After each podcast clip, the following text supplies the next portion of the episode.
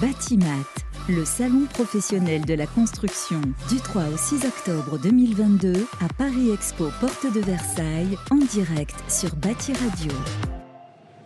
Bonjour, bienvenue à tous, euh, bienvenue sur le salon Batimat du 3 au 6 octobre en direct à la Porte de Versailles. On est avec euh, bien sûr Bati Radio, on va parler architecture avec euh, eh bien euh, quelqu'un de reconnu, connu et connu dans la profession. C'est Philippe Madec. Bonjour Philippe. Bonjour. Vous êtes auteur, architecte et co-auteur du manifeste de la frugalité heureuse et créative pour l'architecture et l'aménagement des territoires urbains et ruraux. On va voir dans un instant ce que c'est que la, la frugalité heureuse et créative. Euh, ça fait un peu oxymore, enfin ce que nous avons vendu. Je suis curieux d'avoir votre avis là-dessus. Euh, à mes côtés, toujours, euh, toujours sur le plateau, Olivier Leclerc qui euh, voilà, est avec nous depuis ce matin sur ce salon Batimat. Olivier Leclerc, architecte et rédacteur en chef du magazine Prisme, dont on peut retrouver l'ensemble des podcasts sur le site. Philippe Medec, euh, première question, donc euh, voilà, cette frugalité heureuse et créative, elle a, euh, elle a essaimé, en tout cas elle a été- les architectes s'en sont emparés. Est-ce que vous pouvez nous définir ce que c'est que cette frugalité heureuse et créative en architecture? Euh, alors euh, cette notion est, liée à, un manifeste que nous avons rendu public au, début des janvier 2018. Et alors, nous, c'est Dominique Gozin-Muller, qui est architecte et auteur, et, Alain Bornarel, qui est un ingénieur. Et nous voulions... euh, en fait, on se, disait qu'on en avait marre, qu'on ne nous aide pas à faire ce qu'il fallait absolument que nous fassions. Et on en avait marre parce que à la fois on nous montait et puis aussi euh, nous, nous savions notre responsabilité dans le dérèglement global. Nous ne pouvons pas re- rester euh, sans action. Donc on a lancé ce manifeste pour au moins quatre frugalités. Frugalité en matière, frugalité en énergie, frugalité en, techn- en technologie et frugalité en territoire. Et on a choisi le mot euh, frugalité et pas le mot sobriété. Oui. Euh, alors, pourquoi pas sobriété Puisque finalement, nous avions des, des amis, voire euh, des maîtres qui avaient utilisé la notion de sobriété. hein. Ivan Illich, dans les années 70, utilisait cette notion de sobriété heureuse. Les négawatts hein, parlent Oui. de sobriété énergétique. Et puis les, et les colibris, avec Pierre Rabhi, utilisaient aussi ça. Mais en fait, ce que l'on voyait apparaître, euh, et c'est ce que l'on voit aujourd'hui de, de façon euh, terrible, c'est que la sobriété euh, apparaît comme une injonction. Euh, après une gueule de bois, vous voyez la gueule de bois du XXe siècle, là, où on a tellement consommé qu'on a mal au crâne et que, et que la, la terre a mal au crâne aussi. Et cette sobriété comme une injonction s'impose à tous. Et pour nous, ça ne pouvait pas être euh, la, la base d'un d'un projet d'avenir. Ouais, c'est intéressant parce que moi j'entends aussi, par exemple, on parle par, pour les fameux 19 degrés, vous savez, maintenant il- on n'a plus le droit de se chauffer ou on est enjoint à, à se chauffer un petit peu moins. Et j'ai l'impression que effectivement cette, euh, cette sobriété, elle a quelque chose d'un peu punitif, comme si effectivement on était responsable, on nous a rien dit pendant quelques temps, et puis aujourd'hui, euh, bah voilà, c'est, c'est- le coup près tombe, mais on, on est un petit peu démunis et c'est, un peu frustrant quelque part. Oui, et puis surtout, c'est tellement inégalitaire. cette à fait. Ouais. Euh, en fait, l'injonction à la sobriété, qui est d'ailleurs énergétique, hein, essentiellement liée aux enjeux d'énergie et d'émissions de carbone, ne parle pas à, à l'humain en son entier, ne parle pas à la société en son entier.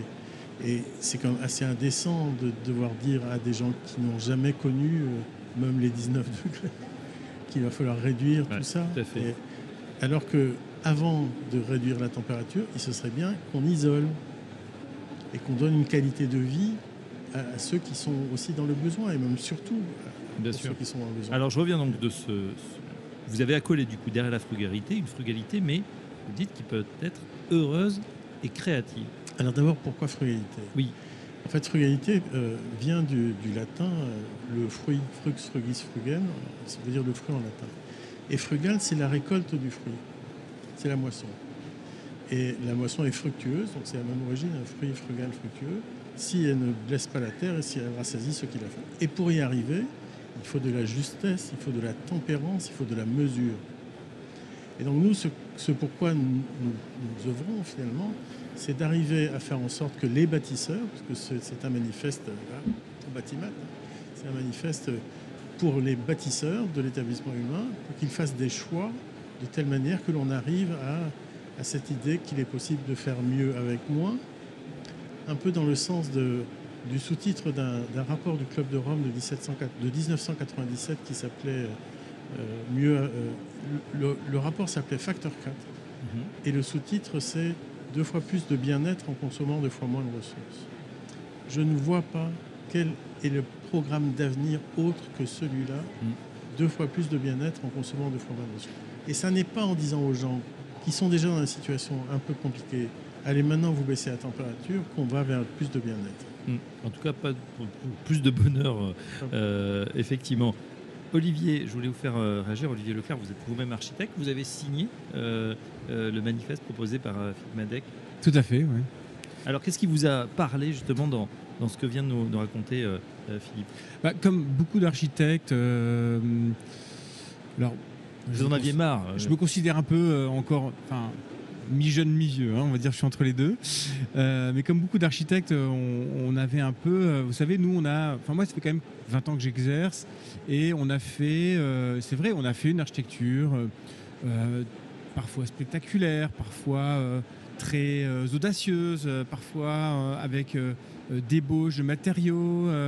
Euh, mais ça passait bien dans les revues. euh, euh, effectivement, c'était assez spectaculaire. À l'inauguration, le maire était ravi parce que ça en jetait. Ça, pétait- ça, ça en jetait. C'était un nouveau équipement public qui donnait à ses, à ses administrés, etc. Donc, on a vécu comme ça.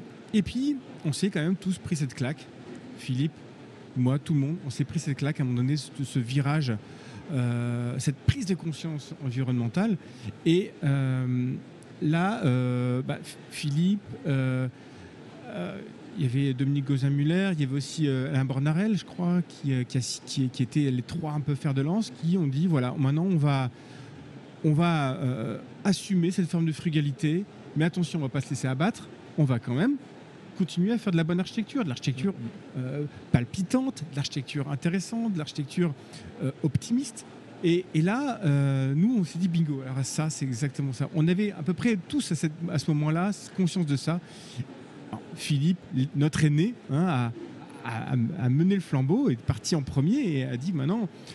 Et, et- et je trouve que c'était intéressant, c'est de le faire d'une manière assez euh, comment dire, assez. euh, C'était incarné comme message, mais en même temps, il y a tout un groupe qui s'est créé euh, sur Internet avec plein de jeunes qui ont euh, 20, 25 ans, qui, qui mettent en place des solutions, qui des ont adhéré à ce mouvement. Voilà, qui ont adhéré à ce moment et ça bouge, ça bouge, ça bouge. Et il y a toute une dynamique et je pense qu'elle a dû te dépasser, Philippe, cette dynamique. Elle, elle va beaucoup plus loin que. Que c'est- Il y a Ouais. tout un phénomène qui a été lancé grâce à cette euh, frugalité heureuse et créative. Philippe comment ça se traduit, euh, je vais dire pratiquement? C'est-à-dire qu'un un architecte tout seul, il- il- on peut lui dire tiens, voilà, on a telle idée, tel projet, son, son donneur d'ordre, et puis il peut dire ah ben non, on va, on va, on va construire comme ci, comme ça, je- on veut diviser le budget. Euh, comment ça se fait? Comment on fait cette frugalité dans les faits, dans la pratique? Est-ce que je peux juste te répondre? Allez-y, allez-y, bien juste sûr. avant de rebondir sur votre réponse. Tu as raison, Olivier. Euh, bon, tu as fait partie des premiers signataires et, et aujourd'hui, on est 15 000 signataires, 5 500 architectes qui ont 15 000. signé, euh, plein, plein d'ingénieurs, de paysagistes. Enfin, on a de fait été dépassé par le succès de ce manifeste.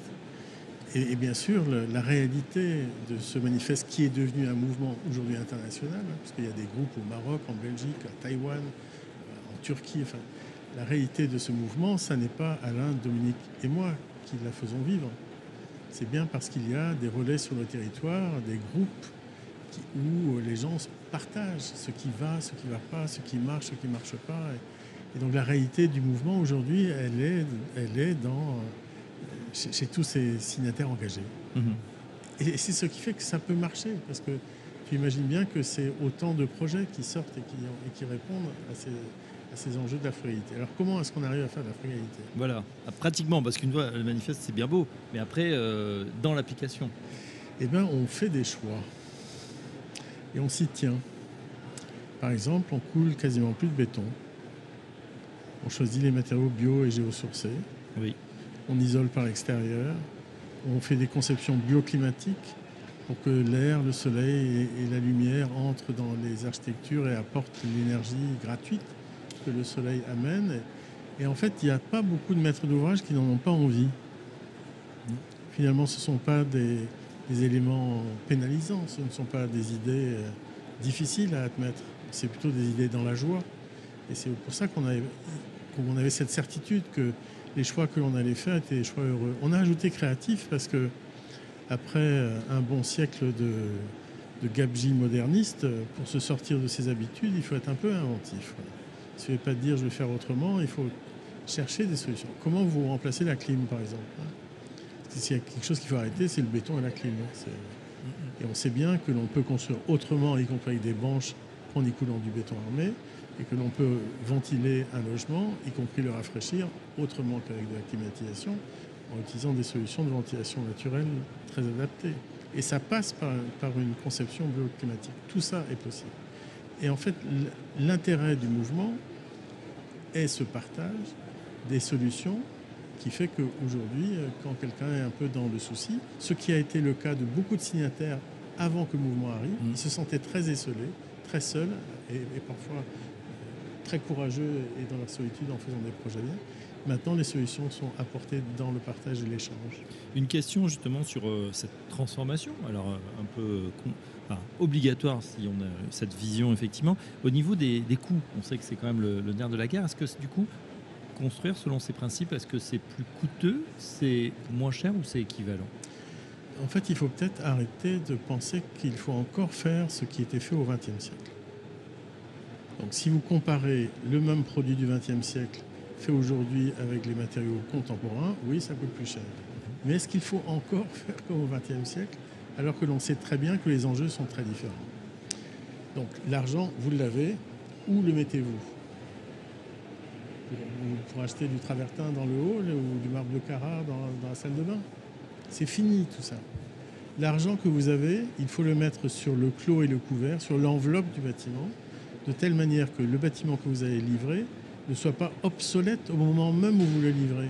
Vous savez bien qu'aujourd'hui, quand vous, vendez un logement ou quand, vous le donnez à la location, il faut qu'en 2050, il soit encore agréable à vivre. Et je ne vous parle pas de 2100 nos, projets s'adressent à cet avenir. Et pour y arriver, il faut absolument que le clos et le couvert aient la qualité d'isolation, de solarisation, de protection solaire, d'inertie, qui fait que ce bâtiment va tenir dans le temps. Alors après, si vous devez réduire le second œuvre, ben, vous réduisez le second œuvre, c'est pas plus compliqué. Et après, si vous voulez, je peux vous parler de projets où on n'utilise même pas de système technique pour ventiler. On va y venir dans un instant. Je voulais euh, faire réagir Olivier, justement, Olivier Leclerc, qui est bah, voilà, la manœuvre aussi euh, tous les jours. Ces, principes, ces préceptes, vous arrivez aujourd'hui, ça y est, à les, les, faire appliquer dans, votre quotidien? Alors j'avoue, c'est quand même très difficile. C'est effectivement un engagement qu'il faut avoir tous les jours. Nous, aujourd'hui, on a euh, utilisé des, pas de côté, par exemple, pour construire en bois, rapide, en maîtrisant un peu les coûts, on utilise les constructions hors site. Oui.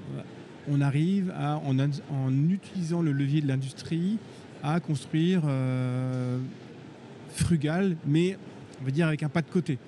On a, euh, par exemple, on a sur d'autres projets où on a, on construit avec un gros promoteur que je n'ai pas cité, qui ne fait que du béton. On a réussi à lui tordre le bras pour passer des parties de murs en bois, tout en, mur en structure bois. Donc ces choses-là, petit à petit, on avance. Et on ne va pas effectivement tout arrêter, arrêter de travailler, mais voilà. Moi, j'ai une question à poser à Philippe Madec, si tu me permets. Mais bien sûr. Euh, aujourd'hui, j'entends beaucoup d'architectes réagir, pas forcément dans le bon sens, on va dire, de, par rapport à cette euh, architecture, euh, cette, frugalité heureuse et créative, qui disent la frugalité, c'est bien, c'est sympa, mais on reste obsédé par l'isolation, la performance, l'énergie, etc. Et euh, il n'y a plus d'irrationnel dans l'architecture, il n'y a plus de, poésie, il n'y a plus de ces erreurs qui faisaient qu'une architecture était euh, parfois euh, comme ça admirable. Et comment tu réponds à ça, Philippe? Je, je, pense que nos confrères ne sont pas si renseignés que ça, et qu'ils regardent le monde à partir de leurs propres fenêtres la réalité de l'architecture éco-responsable euh, est dans la beauté. Quand, je vois les signataires qui ont, qui ont été parmi les premiers architectes à, être d'accord avec le manifeste, euh, je ne vais pas sortir leur nom ici, mais on a une liste incroyable d'architectes de, très grand talent, et y compris des étrangers. C'est peut-être plus facile de parler des étrangers, si tu veux, mais euh, Anna Heringer, c'est pas tout à fait la plus mauvaise architecte. Hein. euh, Raoul Merotra, ça n'est pas non plus un des, plus mauvais. Euh, Saïman Agi, ça n'est pas non plus. Enfin, il y a que des gens qui ont envie de faire bien. Et je pense que la, il y a encore des, on va dire, des réticences ou, des paresses de jugement, y compris sur le jugement esthétique.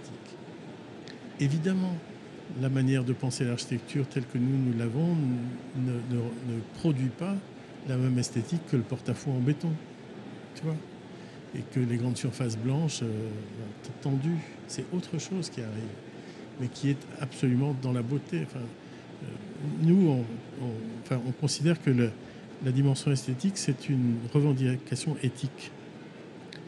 Et qu'il faut que les architectures soient belles, c'est de l'ordre de la bienveillance. hein. C'est- un, des propos de fond de, la frugalité. Ça n'est pas du tout, euh, allez, on va faire moche, euh, parce que le plus important, c'est que ce soit bien isolé. Ça n'a pas de sens. Tu sais, j'aime beaucoup, évidemment, les propos de, de Kenneth Frampton. Et, Ken expliquerait il y, a, il y a longtemps, et je pense que c'est toujours pas réglé, qu'il n'y a pas encore de vraie théorie qui fasse la part entre l'architecture et la construction. Et je pense que c'est assez juste son propos, et qu'il est important aujourd'hui de, de réinterroger l'architecture en tant qu'elle est architecture et pas juste construction. Certains de mes confrères éco-responsables, et dans ce sens-là, je pourrais aller dans, dans le sens de- de tes- de- des confrères à qui tu as parlé, certains de mes confrères éco-responsables reviennent parfois à une conception d'architecture qui est celle de Vitruve, l'architecture Mhm. comme art de bâtir environnemental. Or, l'architecture, c'est pas juste l'art de bâtir. Il y a quelque chose d'autre qui s'opère, euh, historique, de social, de culturel, enfin tout ça que, qu'évidemment l'architecture frugale euh, euh, au- autorise. C'est même plus que évidemment que, qu'elle autorise. Excusez-moi, je vais peut-être un- être un peu long sur ça, mais je, tiens à le dire. À partir du moment où tu refuses de travailler avec un matériau générique, que tu fais la recherche de toutes les ressources locales et que tu vas travailler avec les ressources locales, le climat, le vent, le soleil, l'air, les végétaux, le sol, le sous-sol, les savoir-faire locaux, d'un seul coup, tu rouvres la boîte à l'abondance des solutions localisées, situées. Et en fait, la frugalité se nourrit de cette incroyable abondance et de cette incroyable richesse des situations pour faire revivre finalement ce qui était le, euh, le monde d'avant, hein, le monde d'avant les bâtiments qui sont les mêmes euh, ici et ailleurs. C'est euh, assez passionnant. Il faudra euh, en reparler, hein, Olivier, évidemment, parce que on est sur des, des formats un petit peu réduits ici sur, euh, sur Batimat, euh, mais on a une formidable émission qui s'appelle Prisme, euh, dont vous êtes le, le Et- rédacteur en chef, et ça pourrait faire l'objet hein, à justement d'une émission entière. En tout cas, on en sait un petit peu plus. Je renvoie quand même à, hum, pour ceux qui souhaitent en savoir plus, à frugalité.org. hein, c'est le- l'adresse où on peut retrouver le manifeste, les signataires euh, et avoir plus d'informations. Philippe Madec, donc co-auteur hein, de ce euh, manifeste de la frugalité heureuse et créative. Ben, Philippe, un gros merci d'être passé par notre studio. Euh, on vous attend euh, également dans le studio physique cette fois et pas le studio mobile de, de Batimat à Paris. Je pense que Olivier aura à cœur de, de prolonger ces conversations. Merci à vous Olivier Leclerc également architecte, rédacteur en chef du magazine Prisme. On continue en direct sur Bâti Radio. À très vite. Batimat, le salon professionnel de la construction du 3 au 6 octobre 2022 à Paris Expo Porte de Versailles en direct sur Bâti Radio.